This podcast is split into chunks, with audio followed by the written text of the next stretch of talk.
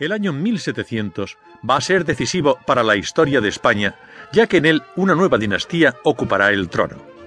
Fecha significativa para la historia, pero no tanto para el arte, pues habrán de pasar unos años antes de que se noten los efectos del cambio. ¿Cuáles van a ser estos? El más importante, sin duda, será la neta diferenciación entre el arte de la corte y el del resto del país pero entendida la corte en su sentido más restringido, es decir, como mundo que gira directamente en torno al monarca. No va a haber una distinción entre el arte madrileño, el arte de la corte como capital de la monarquía, y el de provincias, como había ocurrido en los siglos XVI y XVII, sino entre el del círculo cortesano y el del resto del reino, incluida su capital. En el siglo XVII habían coincidido el gusto de una sociedad y el de sus rectores. Por eso es difícil hacer la distinción entre el arte sin adjetivos y el arte cortesano. Felipe IV, gran conocedor y coleccionista, es buena prueba de ello, con su protección a los pintores máximos de su época, a los dos más representativos del barroco, Rubens y Velázquez.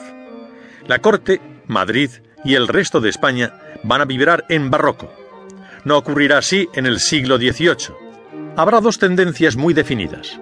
Una, la cortesana, que tratará de introducir y difundir las corrientes estéticas de la Europa del XVIII, y otra, la castiza, que tratará de prolongar las formas barrocas.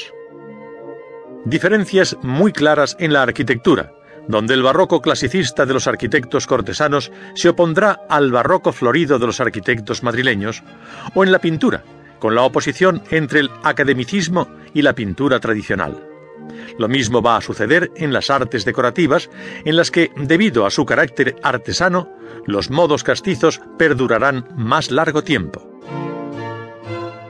Características de los nuevos enfoques políticos y administrativos van a ser las academias y las reales fábricas.